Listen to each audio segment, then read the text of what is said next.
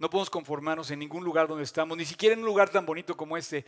No está, no está, no está eh, conseguida la meta, ni siquiera por tener este lugar. La meta es el cielo. Hay que llevar los más personas posibles al cielo. Dice, no pretendo haberlo ya alcanzado, pero una cosa hago, ciertamente olvidando lo que queda atrás, me extiendo a lo que estoy adelante. Y dice Pablo, me impulso lo que estoy adelante, me olvido lo que queda atrás y quiero esto que sirva para ir adelante. Yo quiero animarte a que en esto que estamos estudiando, tú puedas, tú puedas ver el, el impulso de Dios para que tu vida también descubras tu razón y tu momento. Yo estoy en un momento y tengo una razón de todo lo que hago, pero yo quiero que tú descubras el tuyo. No sé dónde estés, no sé si eres casado, si eres soltero, si tienes un hijo, tienes 10 o tienes una, empresa o tienes una escuela o no tienes empleo, pero tienes una razón y tienes un momento. Y bueno, yo creo que es el momento de, conectarnos con la palabra en un, en un, momento muy especial que estamos viviendo a nivel mundial. Yo no puedo ser ajeno a lo que está pasando mundialmente. Por ejemplo, el próximo miércoles, si no me acuerdo, es el Día de los Muertos. Una tradición mexicana que se ha mezclado con una cosa de Halloween, que yo te quiero decir, no le des honra a la muerte. Oye, ¿está mal ir a Halloween? Claro que está mal. O sea, cómo, además, fíjate nada más, fíjate nada más cómo se está metiendo en la sociedad la idea de que, ay, ponle al niño el disfraz y que el niño empiece a jugar con cosas demasiado, demasiado del enemigo. La muerte, los espíritus, los esqueletos, los huesos, calaveras y cosas de esas. Oye, pero la tradición, no. Vea la palabra. Me preguntaban, ¿eh? Me preguntaban, oye, ¿qué onda con el Halloween? Bueno, mira, te voy a decir qué onda con el Halloween. Este, las tradiciones. Eh, dice, mirad, que nadie os engañe. Por medio de filosofías y huecas sutilezas, como es el Halloween, algo sutil, empiezas a jugar como, como, que, no, como que es inofensivo el tema, ¿no? Dice, según las tradiciones de los hombres, repito, según las tradiciones de los hombres, conforme a los rudimentos del mundo y no según Cristo. Entonces dice, cuidado. Todo es lícito, pero no todo conviene. Entonces tú y yo tenemos que tener cuidado y tenemos que estar como conectados a las cosas que pasan en el mundo, pero a la vez conectados a la palabra. Esta relación tocó profundamente mi vida durante este viaje. Eh, todo lo que pasa alrededor eh, debe estar conectado a la palabra. Tú vives en un mundo donde las noticias, y yo vivo en el mundo donde las noticias están corriendo. Sí, hoy se va a decidir si el aeropuerto, si no el aeropuerto. Este, pero la lucha no es entre populismo y capitalismo, la lucha no es entre republicanos y demócratas, la lucha no es entre el que está a favor del aborto y el que está en contra del aborto. La lucha, dice la Biblia, que es una batalla espiritual. La lucha realmente, no, el enemigo no es tu compañero de trabajo que te echa bronca o tu compañero de la escuela que te pide que copies o que te pide las respuestas. No, la lucha es espiritual. Y en toda esa tenemos que estar conectados a la palabra, y conectados a, los eventos que están eh, pasando en a nuestro alrededor. E, en este sentido, yo quiero pedirte que abras tu Biblia. Vamos a estudiar la Biblia y está fascinante lo que vamos a estudiar. Fascinante. O sea, la Biblia es como para ponernos de pie, quitarnos el sombrero, no sé, como vamos a leer la Biblia, ¿ok? Y cada vez que quieras leer la Biblia, sepas bien que vas a aprender, vamos a aprender de Dios cosas increíbles. Quiero pedirte que abras tu Biblia en el capítulo 24 de Lucas. Y qué bueno que la traes, porque la Biblia está padre que la tengamos en el celular. Hay más de 2.500 traducciones en, esa, en, una, en, una, sola aplicación de la Biblia. Hay varios, este, varias prédicas mías que puedes ver ahí en el celular. Pero nada se compara con que la gente te vea abrir la Biblia. Y que vean que traes una Biblia y que la gente diga, oye, esa es una Biblia así y que le digas, estudio la Biblia, quiero crecer en la Biblia, quiero saber más de la Biblia, quiero compartirte de la Biblia. Y aunque se burlen de ti, le digas, oye, nada más que la Biblia dice que si te burles o no te burles, te vas al infierno si no conoces a Jesús. Porque Cristo vino a morir por nosotros, para que todo aquel que en Él cree no se pierda, mas tenga vida eterna. Fue tan fuerte el llamado de la Biblia que Dios vino a morir para darnos vida. Y es un error no estar conectados en la Biblia con las cosas que pasan. Tenemos que hacer una conexión entre lo que dice la Biblia y los eventos que estamos viviendo. Y entonces tú tienes que hacer un balance de lo que recibes. Repito, tú tienes que estar conectado entre lo que dice la Biblia y lo que tú estás viviendo. Específicamente en este pasaje vemos a dos discípulos de Dios después de la muerte de Cristo, después, después de la crucifixión y después de la resurrección, caminando en el camino de Emaús. El camino de Emaús tenía aproximadamente unas 15 kilómetros, 12 kilómetros entre Jerusalén y Emaús. Casi voy a conocer Emaús, no pude, la verdad, nuestra agenda estuvo llenísima, no nos dio tiempo de ir a Emaús, pero lo vimos de lejos. Y mira, por ahí está Emaús. Son, digamos que para que te des una idea, entre Jerusalén y Emaús hay aproximadamente 12 kilómetros. Es, es, como, es como, de aquí al Zócalo hay 8 kilómetros. Si te vas un poquito más lejos, a lo mejor en 12, o sea, no está tan lejos. Esos discípulos salen el día de la resurrección, escuchan a las mujeres y a los discípulos, oye, es que la tumba está vacía, el este está pero ellos estaban derrotados porque nos, están, persiguiendo, no podemos salir a la, calle porque están condenando a los que empiezan a creer en Cristo. Y ellos dos, uno se llamaba Cleofas, la Biblia, la Biblia nos demuestra y nos confirma quién es, uno se llamaba Cleofas, el otro no se dice quién es. Pero iban caminando y no sé cuánto tiempo llevaban caminando ni cuánto habían recorrido ese, y de repente Cristo se les aparece. Cristo tiene un sentido del humor increíble. En tu vida no sé si de repente, a mí me pasa que que de repente yo me encontraba en algunos momentos solo y decía, Dios, tú metiste la mano en esto, gracias. ¿No? Y me encanta ver a Dios trabajando en mi vida, como que tiene sentido del humor. Entonces, Él se, se les pega a estos dos discípulos que venían, fíjate bien, no sé si vengas tú igual, venían derrotados, confundidos por la noticia que Cristo estaba muerto, pero dicen, dicen que resucitó, pero acababa de ser la resurrección. Entonces no sabían qué estaba pasando. Todavía era temerario, temerario ver porque no había una comprobación de que Cristo estuviera vivo, estaban confundidos y estaban tristes. Entonces van caminando, pero en su conversación, lo vas a ver ahorita en el pasaje, Cristo los regaña, le dice, erráis por no estar conectando los eventos que están pasando ahorita con todo lo que los profetas han dicho. Porque estaba establecido que el Cristo tenía que morir y resucitar el tercer día y lo decía la escritura. Entonces él veladamente se aparece a ellos y le dice, ustedes están errando por no conectar el evento que acaban de vivir con lo que dice el profeta, que iba a resucitar el Cristo. Y eso nos puede pasar a ti y a mí, no conectar los eventos a nuestro alrededor con lo que dice la Biblia. La Biblia dice, según yo, tenemos que estar conectados que ya falta poco para el fin de este mundo. Nada más que nadie sabe la fecha, el día ni la hora. Y bueno, yo le quiero pedir a Dios que nos ayude a entender la conexión que tenemos cercana a la palabra y, aprender de esto, porque en la palabra tenemos consuelo, y es una oportunidad que no debemos perder. Tú puedes perder la oportunidad que tienes de lo que dice el profeta, entre comillas, porque así son las palabras que usa Cristo, ahorita la vamos a leer, como aquel que está queriéndose comer el plato del vecino y deja que se le enfríe su plato. Dios te puso a ti delante algo en tu mesa. En tu propia mesa tienes algo. A lo mejor tienes una familia quebrada, afectada por cosas, pero la tienes todavía la tienes. Y estás pensando que quieres mejor otra familia, o, estás pensando que te quieres comer lo de la otra persona, quieres el coche del otro, quieres la casa del otro, quieres el trabajo del otro, y el tuyo, tu plato, se te está enfriando. Dejas de alcanzar lo que Dios te dio. Yo digo una cosa, yo Dios me ha enseñado a buscar el momento y la razón que Él tiene para mí.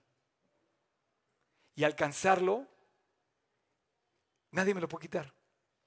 Pero alcanzarlo para Cristo es algo de verdad sublime.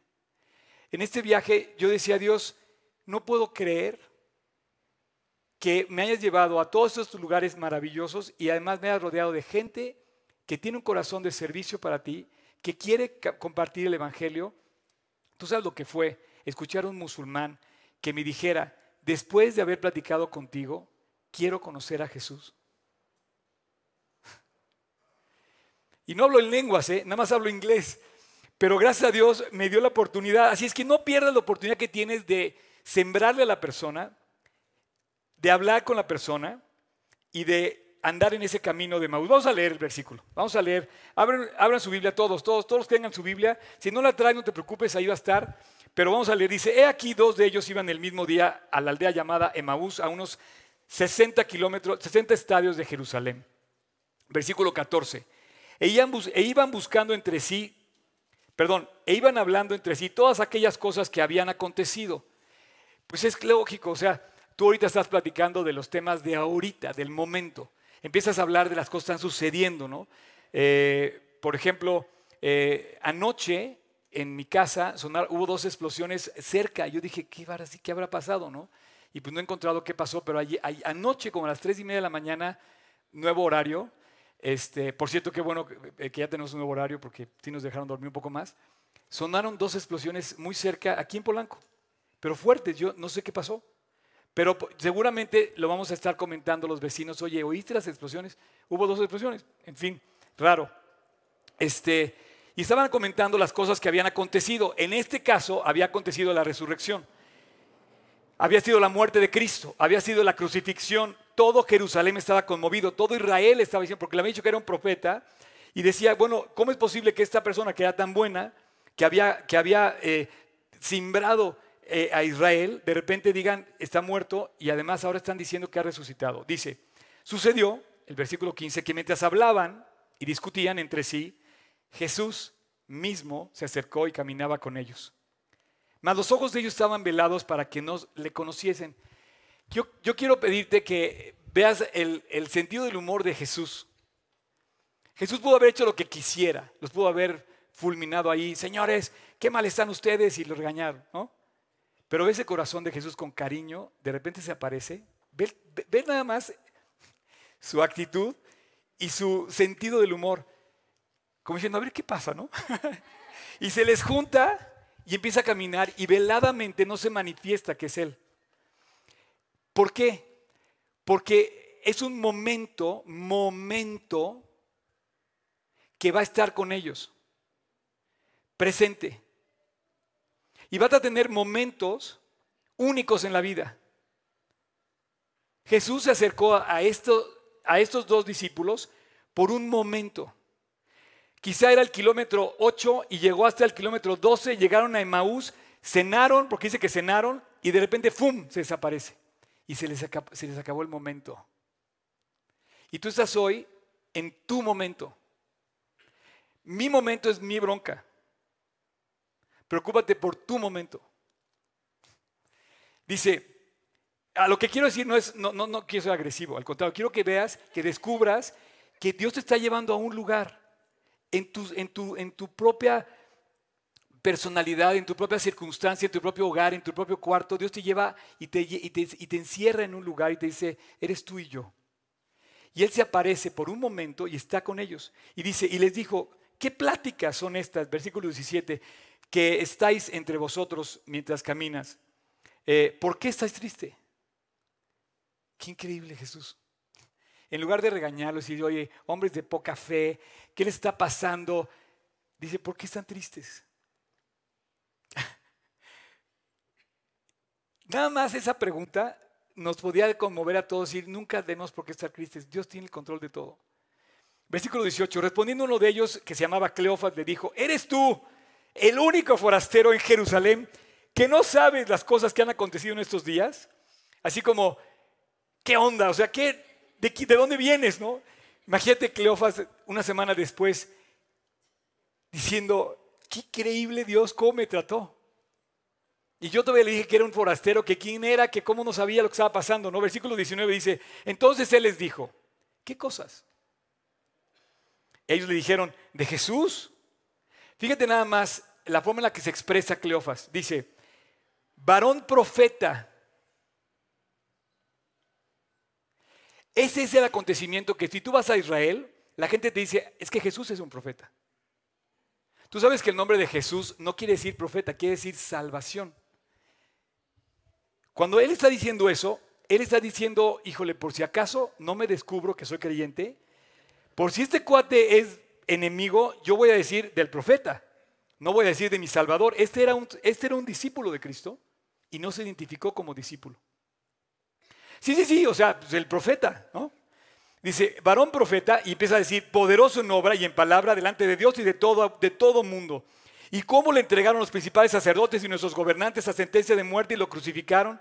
Pero nosotros esperábamos que Él fuera el Salvador, que Él redimiera a Israel. Y ahora, además de todo esto, hoy es el tercer día que ha acontecido esto y aunque también nos han asombrado algunas mujeres de entre nosotros, las que antes del día temprano, hoy, fueron al sepulcro, y como no hallaron el cuerpo, vinieron diciendo que alguien, dice, pero vinieron diciendo también que habían visto visión de ángeles quienes dijeron que Él vive.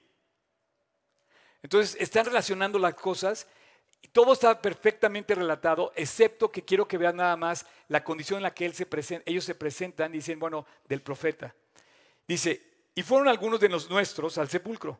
Si tú has leído los evangelios, básicamente se relata perfectamente que Juan y Pedro corrieron al sepulcro y verificaron lo que había pasado, estaba desaparecido y que había dos ángeles dentro del sepulcro que le dijeron, varones vestidos de vestiduras blancas, que le dijeron la famosa frase, ¿por qué buscáis entre los muertos al que vive? y dice que, eh, y fueron algunos de los nuestros al sepulcro, versículo 24, y hallaron así como las mujeres habían dicho, pero él, él no aparecía, a él no lo vieron. Entonces Jesús les dijo, oh insensatos y tardos de corazón, para creer todo lo que los profetas han dicho. Oh insensatos y tardos de corazón. Delante de Dios tú y yo estamos como un poco lentos para reaccionar. ¿Cuánto tiempo tardaste en reaccionar? yo tardé un año, ¿eh? A mí llegó un cuate en la, en la prepa y me dijo a los 18 años, oye, Cristo puede cambiar tu vida. Y yo fui un insensato de corazón y tardo para creer y me tardé un año. Cuando yo regresé de mi viaje, porque me fui a estudiar fuera de México, cuando yo regresé lo vi transformado y un año después dije, Él es el Mesías, yo tengo que convertirme a Cristo y mi amigo me volvió a llevar y me mostró cómo conocer a Jesús. Yo fui durante un año lento para reaccionar. Yo te quiero preguntar, si no es correcta las palabras de Cristo, dicen, hoy sensatos de corazón, para creer todo lo que los profetas han dicho. No le creemos a la Biblia. La gente lo deja para después. Hubo una persona en, Estados Unidos que me dijo, no, no, no, yo no necesito eso. Le dije, no necesitas más de lo que crees. No tienes idea lo que lo necesitas. Le, casi, casi le dije, pobre de ti porque estás desamparado. Si no, si no creyera que lo necesitaras, no te lo diría, no te, no te lo daría. No es para que me sigas a mí, es para que sigas a Cristo. No conectarse con lo que está pasando y no conectar la palabra es un error. Te pido que de ahora en adelante tú conectes todo lo que te pasa con lo que dice la Escritura. Este pasaje lo estamos conectando con lo que dice el profeta. Y ahorita vamos a ver lo que dice el profeta. Conectar nuestra vida con la palabra es vital. Yo le pido a Dios que nos ayude a entender siempre y a conectarnos de una manera muy cercana entre lo que está escrito y lo que estamos viendo en el mundo. ¿Qué dice la Biblia de, México, por ejemplo? ¿Te has puesto a pensar qué dice la Biblia de nuestro país, de América? ¿Qué, ¿Qué dice la Biblia acerca de, por ejemplo, hoy terminé de leer el libro de Jeremías. Jeremías termina sus últimos capítulos hablando de Egipto, Babilonia, Jordania, Siria. Clarísimo. Y los pone y les da una condena terrible, particularmente a Babilonia. El último capítulo, los últimos dos capítulos de Jeremías condena a Babilonia, a la Babilonia de hoy. Y dice, no se va a levantar de ti ni un animal vivo. En fin, es otro tema, pero hay que conectar lo que está pasando. Y entonces Jesús empieza a explicar, y del versículo 26 dice, no era necesario que el Cristo padeciera estas cosas y que entrara en su gloria. Y dice, y comenzando desde Moisés y siguiendo por todos los profetas, les declaraba en las escrituras lo que de él decían. Todavía no se había revelado, entonces hablaba del Mesías, hablaba del profeta, hablaba de, de Jesús. Y dice, llegaron a la aldea por fin donde iban y le hizo como que él se seguía. Mas ellos le obligaron a quedarse diciendo, quédate con nosotros porque se hace tarde y el día ha declinado. Quiero, quiero que, grabes un detalle en este. Dice que, que les pide que se queden. En ese momento les pide temporalmente que extienda el momento que está pasando con Cristo, como que no quiere que termine. Ellos no quieren que termine estar con Cristo. Jesús eventualmente se iba a ir, pero hay una parte donde se presenta la enseñanza y hay otra parte donde Él se queda contigo para siempre. ¿En cuál estás tú? ¿En cuál estoy yo? Cuando yo invité a Cristo a mi corazón, cuando le perdí perdón a Dios, Él se quedó conmigo para siempre. Lo vi de cerca, lo vi en su palabra. Las escrituras me revelaron, desde Moisés y los profetas me revelaron quién era Jesús y Él se quedó conmigo para siempre. Él se queda como maestro enseñándoles durante la cena. Se sienta en la mesa, se sienta en ese mesón en Emaús y, y les empieza a compartir. Pero Él eventualmente les va a decir, yo voy a quedar con ustedes para siempre. Ahorita van a ver cómo dice. Dice, el día, la tarde se hace tarde y el día ya ha declinado. Entró pues a quedarse con ellos. Versículo 30. Y aconteció que estando sentado con ellos, tomó pan, lo bendijo, lo partió y les dio. Y de repente ellos hacen clic, les cae el 20 y dicen, es Jesús. Está vivo. Yo no sé en qué momento te cayó el 20 a ti, pero yo a mí hubo un día que me cayó el 20 y que dije, es Él y es el que quiero, es de quien tengo que agarrarme y es de quien me tengo que sostener. Es mi todo, de quien voy a obtener perdón, es Jesús.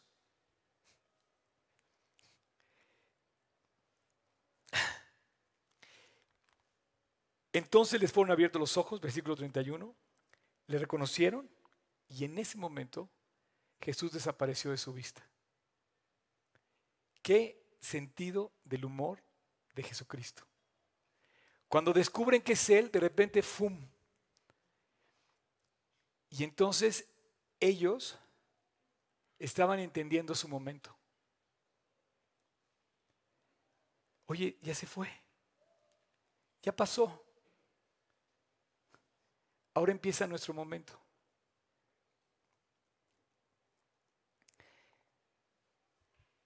Versículo 32.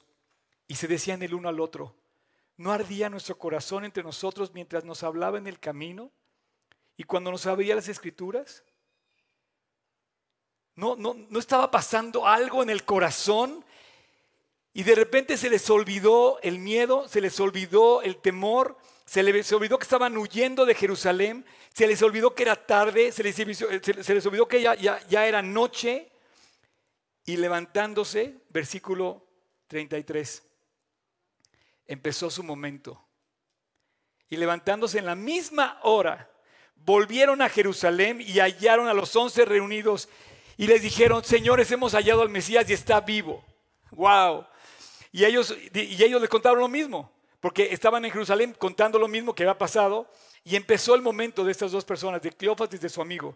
Versículo 34, decían, ha resucitado, el Señor verdaderamente ha resucitado. Versículo 35, entonces ellos contaban las cosas que les habían acontecido en el camino y cómo le habían reconocido al partir el pan. Y entonces se levantaron, reaccionaron, fueron, aprovecharon el momento, no dejaron pasar, ni siquiera amanecieron. Ni siquiera se dieron tiempo de amanecer. Es lo que me emociona a mí. No dejaron pasar la oportunidad. Me acuerdo de un amigo que fuimos a las hamburguesas, no lo puedo olvidar, nunca lo voy a olvidar. Ahora que estamos en las hamburguesas, unas hamburguesas famosísimas que van a llegar a México ya, de repente había un tumulto de gente. Estados Unidos está prosperando de una manera espectacular. O sea, a donde vayas hay cola. Estamos haciendo cola para comprar unas hamburguesas. Y un, amigo mío comete la imprudencia de interrumpir la operación de esa fábrica de hamburguesas ya sabes, la cocina llena de proveedores que están sacando hamburguesas, de este lado el mostrador lleno de clientes que están esperando su orden y mi amigo saca un folleto y le dice al chavo de las hamburguesas, esto cambió mi vida. Y entonces todo el mundo empieza a, oye, mi hamburguesa, empieza, porque detienen la entrega. Y el cuate le toma la mano, le toma el folleto y le dice, ¿de veras cambia las vidas? Dice, cambió la vida de veras. Y el chico de los hamburguesas le dice, yo quiero que mi vida cambie. Yo no podía creer la escena.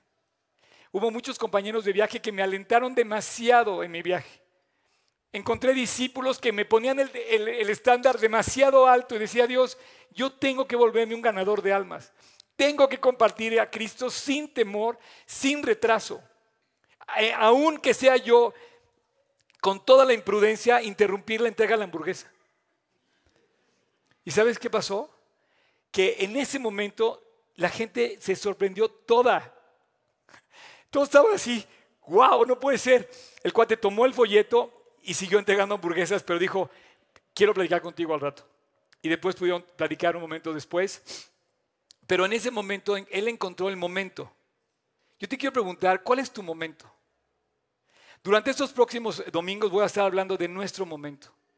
En este momento se aparece Jesús a estos discípulos y les dice, señores, no dejen pasar su momento. Era necesario que el Cristo muriera, que resucitara al tercer día, como, como dicen las escrituras.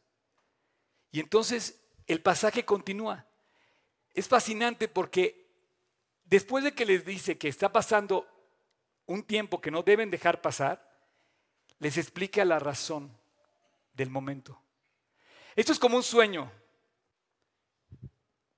Si tú sueñas que quieres alcanzar a México, quieres ser presidente, o si tú sueñas que quieres tener tu propia empresa, o si tú sueñas que quieres volar a la luna, un sueño es, hay diferencia entre un sueño cuando le pones una meta al sueño.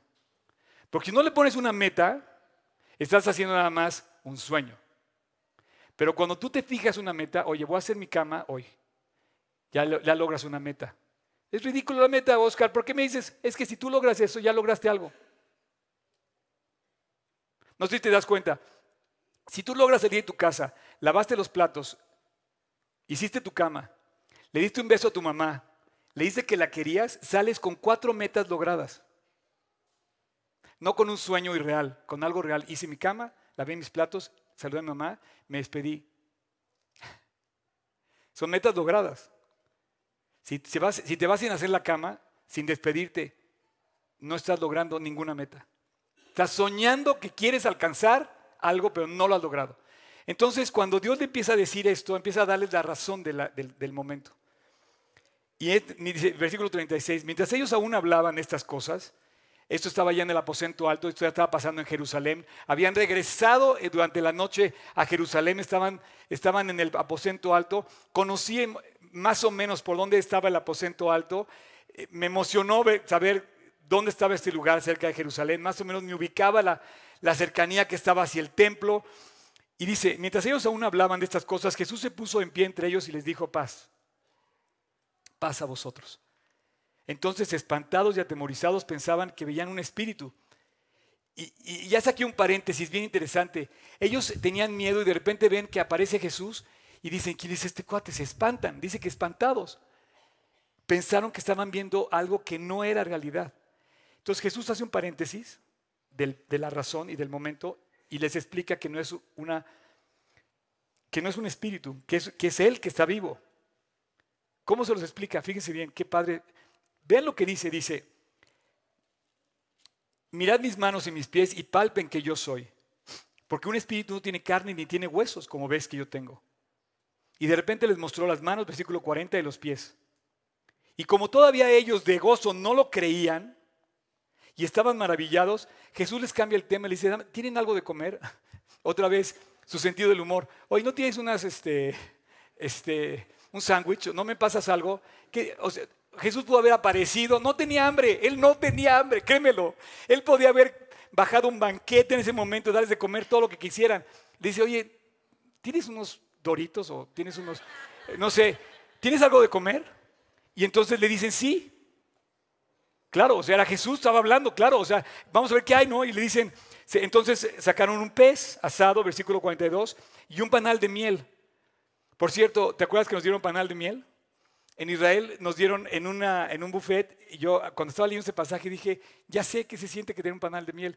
Te dan la miel en panal, y tú la untas del panal. Es increíble. Y cuando estaba viendo dije, no, tuve que ir a Israel para conocer esto, no puede ser. y dice, y lo tomó, imagínate, tomó el pez. No sé, qué no sé cuál va a ser la receta, pero hay, hay que hacer la receta.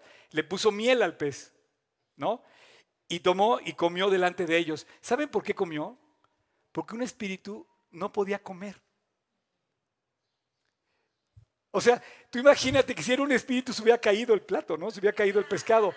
Pero como era, un, como era real, había, él, era Dios, estaba resucitado, le dice, a ver, denme de comer para que vean que sí es cierto, que sí soy quien digo que soy. Versículo dice 43, y él tomó y comió delante de ellos. Versículo 44, y les dijo, estas son las palabras que os hablé, estando aún con vosotros que era necesario que se cumpliese todo lo que está escrito de mí en la ley de, Moisés, los profetas y los salmos. La ley de Moisés, los profetas y los salmos, en hebreo se dice Tanaj. La ley de Moisés en hebreo se dice Torah. Y, la ley de Moisés, los salmos, los profetas y los escritos rabínicos, que no tienen que ver con escrituras, se dice eh, Talmud.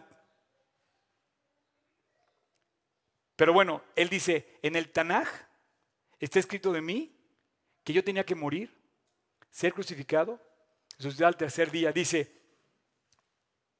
y entonces, versículo 45, les abrió el entendimiento para que comprendiesen las escrituras y les dijo, así está escrito. Y digo una cosa, sigue estando escrito. Sigue estando escrito en este, en este libro la razón de tu momento, la razón de mi momento. Él estaba explicando que el momento que estaban viviendo, se levantaron para volver a Jerusalén y les dijo, pero ese no es el, ese no es el propósito de que estés vivo hoy. Ese no es el propósito de mi resurrección. Ese no es el propósito de lo que estás viviendo. Hay un propósito, hay una razón. Y les dice el versículo 46, está escrito que así fue necesario que el Cristo padeciera, que resucitaste de los muertos al tercer día y que se predicase en su nombre el arrepentimiento y el perdón de los pecados a todas las naciones, comenzando desde Jerusalén. Y vosotros sois testigos de estas cosas. Yo comencé al revés, yo comencé desde México y terminé en Jerusalén. Ellos comenzaron en Jerusalén y su mensaje llegó hasta México. Pero no, no sé si ves la línea. Dios se les aparece por un momento y luego les explica que hay una razón por el cual existimos. No estamos aquí por otra razón. ¿Qué razón vives tú en tu momento? Oye, que estoy buscando comprarme una nueva casa. Estoy buscando pagar mis tarjetas. Estoy buscando eh, que mis hijos logren titularse de la universidad. O a lo mejor tu momento es pasar el examen, o a lo mejor tu momento es graduarte. Y dice Dios, nuestro momento tiene una razón sublime, que es que se predique en el nombre de Cristo el arrepentimiento de los pecados y el perdón de pecados. Y que se predique en todos los lugares, desde Jerusalén, en Judea, en Samaria y hasta lo último de la tierra. Y he aquí, dice versículo 49, yo enviaré la promesa de mi Padre sobre vosotros. Pero quedaos en la ciudad de Jerusalén todavía un poquito, hasta que sean investidos del poder de lo alto. Y lo sacó fuera hasta Betania. Sabes que por primera vez entendí la diferencia de este pasaje. Dice, y alzando sus manos los bendijo y aconteció que, que bendiciéndolos se separó de ellos y fue llevado arriba al cielo. Ellos después de haberle adorado volvieron a Jerusalén con gran gozo y estaban siempre en el templo, alabando y bendiciendo a Dios. Primero que nada, déjame decirte, geográficamente hablando, Betania es, está en la cordillera del Monte de los Olivos, a unos cuantos, digamos, metros. No, no creo que sea más de un kilómetro. Para llegar, Jesús andaba siempre en Betania, pero para llegar a Jerusalén pasaba por el Monte de los Olivos. Entonces, cuando Él asciende al cielo, lo relata básicamente el Evangelio de, de Lucas. Este Evangelio dice que estaba en Betania y que pasó por el Monte de los Olivos. Y si tú lees el capítulo 1 de Hechos, dice que, él estaba que ellos venían de regreso del Monte de los Olivos y que se fueron todos al templo en Jerusalén. Los demás evangelios no te dicen de dónde partió la ascensión. Tampoco es un lugar como que para no adorarlo el lugar, ¿no? Pero en ese lugar dice que va a regresar Jesús, en ese monte. Conocimos Betania, conocimos el monte de los olivos y de alguna manera te das, te das cuenta de la distancia que hay entre uno y otro. Entonces Jesús los lleva a ese lugar, del aposento alto se va a Betania, en Betania se despide de ellos y desde entonces ellos regresan con gozo y tienen ya completo el, el paquete. Su razón y su momento. Su momento, una oportunidad, una razón. ¿Qué diferencia hay? Ya voy a terminar. ¿Qué diferencia hay entre un momento y una hora? Oye, Oscar, son las once y cuarto. ¿Qué diferencia hay entre las once y cuarto y tu momento? Es muy diferente ver pasar el reloj a tomar una decisión a las once y cuarto. A tomar el momento y a comprender la razón. Primero te quiero decir una cosa, si tú no sabes por qué vivir, si tú no conoces a Jesús, este es tu momento para encontrarte con Él, las once y cuarto. Para encontrarte con Jesús. Porque Él tuvo una razón de vida, vino a morir, resucitar y darte una vida nueva. Y era necesario que pasara eso. Hace 39 años, yo no recuerdo la hora exacta, pero me acuerdo perfectamente el día que tomé la decisión. Y dije, Dios, quiero que cambies mi vida, quiero que entres a mi corazón, te quiero aceptar. Y yo jamás me imaginé, pensé que iba a ser bonito, pero 39 años después digo, Dios, jamás me imaginé lo que ibas a hacer en mi vida. Lo que sí sabía es que me iba a salvar. Yo te quiero pedir, si tú me estás escuchando aquí y a las personas que me están escuchando en línea ahorita o los que me van a ver, porque cuando se repite esta, esta, esta, esta charla, te quiero preguntar si tú te has dado cuenta que Jesús llegó a tu vida y lo has dejado pasar o te has encontrado con Él y te has tomado de su mano. Este es tu momento. Es muy diferente ver la hora a tomar la decisión en esa hora. Ellos levantándose, se levantaron, reaccionaron y volvieron a Jerusalén. Y después de que esto pasó, ellos salieron, todos, todos los discípulos, déjame decirte, un poco después vas a leernos en el libro de Hechos que todos dejaron Jerusalén y todos se fueron a predicar el Evangelio fuera de Jerusalén. Es como un sueño que si no tiene una meta, un sueño y un propósito, pues no tiene en sí, no va a ser nada. Un, un momento sin un propósito es tan solo minutos. Pero hoy tú tienes la razón por la cual puedes vivir a partir de hoy, sostenido, anclado en Cristo. Esa es la razón. De hecho, nos las dice. El primer mandamiento dice, el que, dice cuál es la razón de tu vida. Dice amar al Señor tu Dios sobre todas las cosas. Con toda tu mente, con todo tu corazón, con toda tu alma. Esa es la razón por la cual hay que vivir. Quiero nada más mencionar este versículo, si lo quieres poner. 1 Timoteo 1:16 dice, pero por esto fui recibido a misericordia, para que Jesucristo mostrase en mí, el primero, toda su clemencia, para ejemplo de los que habrían de creer en Él para vida eterna. Yo, yo te pregunto, ¿ya comenzó en ti tu momento? Eh, un día me levanté muy temprano en Jerusalén y yo digo, Dios, ¿cómo puedo detener este momento? No me quiero ir de aquí, me tengo que ir. ¿Cómo puedo detenerlo? Y le dije, Dios, no sé para qué me trajiste nuevamente a esta ciudad. No sé para qué me llevaste a Nueva York, a París o a, o a Italia. Solo entiendo que nada más tengo una razón para vivir. y la quiero hacer hasta el último día de mi vida. Predicarte como está escrito en la ley de Moisés, los profetas y los salmos, que Cristo Jesús vino para perdón de los pecados, por tanto amor que te tenía a ti y a mí. Y si tú lo rechazas, solamente estás dejando que el tiempo pase.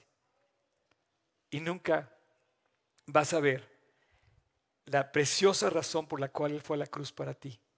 No pierdas esta oportunidad de tomar tu propio plato, queriéndote comer el del otro, puedes estar dejando pasar la oportunidad que Dios te da para encontrarte con Él. Ensancha tu corazón. No lo pierdas. Si quieren pasar al grupo de alabanza, por favor. No lo pierdas. No lo pierdas.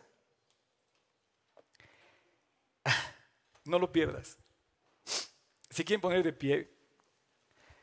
Padre, muchas gracias por esta mañana. Muchas gracias de verdad con todo mi corazón de darme un día más la oportunidad de usar este tiempo para anunciar tu precioso nombre, Jesús. Soy uno más de esas piedras vivas que hablan del amor de Cristo. Y aquí, este es el momento que me has dado para hacerlo. En Julio Verne, en Polanco, el día 28. ¿Si estamos a 28?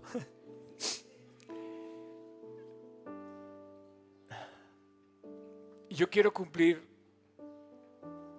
y quiero hacer lo que me has enseñado a hacer, Dios. Compartir de ti. Jesús, eres precioso. No hay nadie como tú. Has cambiado nuestras vidas y hoy nuevamente estás llamando a la puerta del corazón de aquel que no te conoce. Jesús, este es el momento de muchos que me están escuchando. Haz que sea su momento de vida para que hoy ellos te puedan conocer. Así es que si tú me estás escuchando, quien quiera que seas, mantente con tus ojos cerrados. Si estás en línea, ora, sigue esta oración. Es tu momento, es para ti. Este es tu momento para conocer a Cristo, para que se quede contigo para siempre. No lo dejes pasar. Se va a ir. Vas a salir de aquí, vas a cambiar el tema, vas a conectarte con otras cosas, pero hoy estás conectado delante de Dios, está llamando a la puerta de tu corazón y te dice, ábreme, quiero entrar a tu vida, quiero mostrar mi amor, quiero perdonarte, quiero transformarte, quiero cambiar tu vida para siempre. Tú estás aquí escuchando hoy a la única persona que te puede cambiar que se llama Jesucristo. Si tú lo dejas pasar, tu vida seguirá hundida en delitos y pecados. Pero si tú hoy le abres la puerta de tu corazón y le dices, Dios, este es el momento, este es el día de salvación, wow. Porque prepárate a, recibir todo lo que viene detrás de la razón más hermosa que existe, que seguir a Cristo. ¿Quieres que tu vida cambie? No sigas igual. ¿Quieres ver a Dios trabajar en tu vida? Haz lo que yo hice. Abre la puerta de tu corazón. ¿Quieres ver a Dios como lo ves en mí? Pues haz lo que yo hice también. Y aún lo vas a ver mejor. Yo voy a hacer una oración. Y voy a concluir con eso. Pero esa oración, así como estás con tus ojos cerrados, es para ti que me estás escuchando. No sé quién seas, pero es para ti. Te voy a guiar en esa oración. Y te le voy a pedir a Dios, en tu nombre, perdón. Es tu momento de arreglar tus cuentas delante de Dios, de pedirle perdón. Así es que repite conmigo en silencio esta oración. Señor, Jesús, quédate conmigo. Límpiame. Entra a mi corazón. quiero que me cambies. Perdóname de todo lo que he hecho. No merezco tu presencia en mi vida, pero sé que me amas, que diste tu vida por mí. Y hoy quiero invitarte a mi corazón para que me cambies, pero para que tú vivas en mi corazón. Jesús, el día de hoy te invito a mi vida. Límpiame lléname. Y a partir de hoy, quiero vivir para ti, siguiéndote, y quiero que tú puedas cumplir tu propósito en mi vida. Te pido esto, Dios, confiando en ti, agradecido por haber ido a la cruz en mi lugar. Acepto tu sacrificio. En tu precioso y dulce nombre te lo pido. Amén.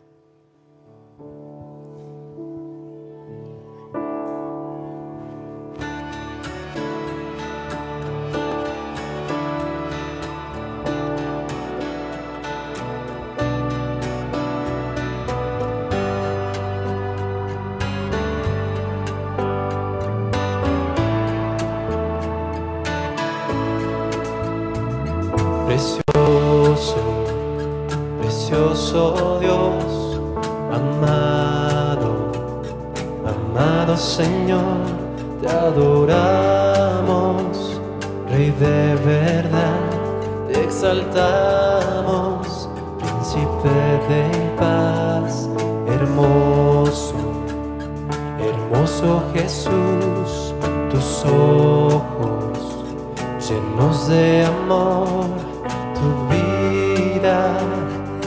viste en la cruz, moriste pensando en mí.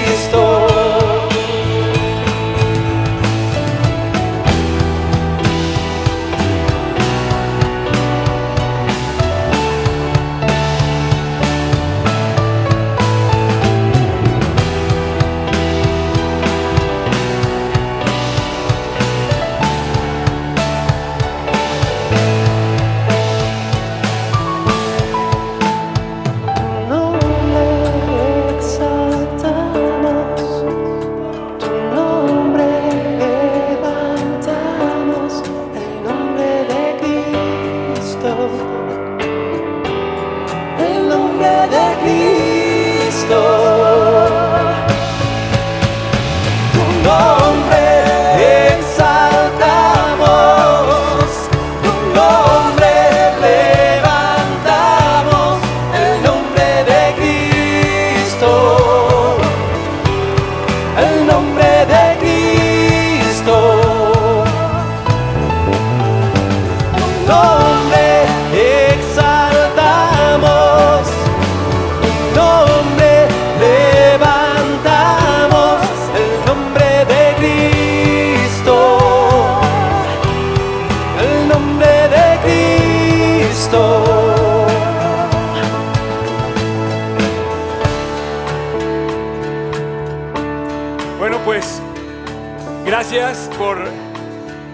Este breve relato.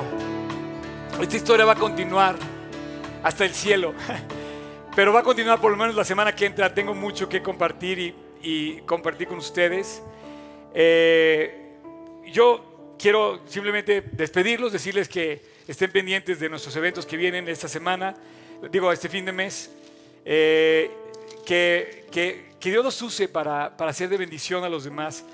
Ya saben su momento, ahora no sé si ya encuentren la razón de su momento. Es- hacer todo lo que los profetas dijeron en la ley de Moisés, en los salmos, y, compartir el perdón de los pecados a través de Jesús, que era necesario que muriera y que resucitara al tercer día. Y, y para terminar, yo nada más quiero pedirles que así como esta canción lo dice de una manera tan hermosa, no sé, pero dice que eh, ellos levantándose a la misma hora, en ese momento volvieron a Jerusalén. A mí me gustaría, ese fue el momento de ellos.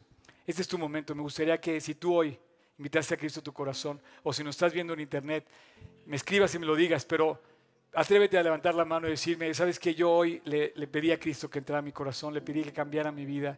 Quiero comenzar, quiero tomar este momento, quiero aprovechar esta oportunidad. Si tú lo hiciste, así como dice el pasaje, y levantándose en esa misma hora, volvieron a Jerusalén y hallaron a los otros diciéndoles, hemos hallado al Mesías, el Señor realmente ha resucitado. No sé si hoy, esta mañana, alguien invitó a Cristo a su corazón, me gustaría que se lo dijera, que me lo dijera así, con toda libertad, levantar la mano, sin miedo, sin miedo, sin miedo.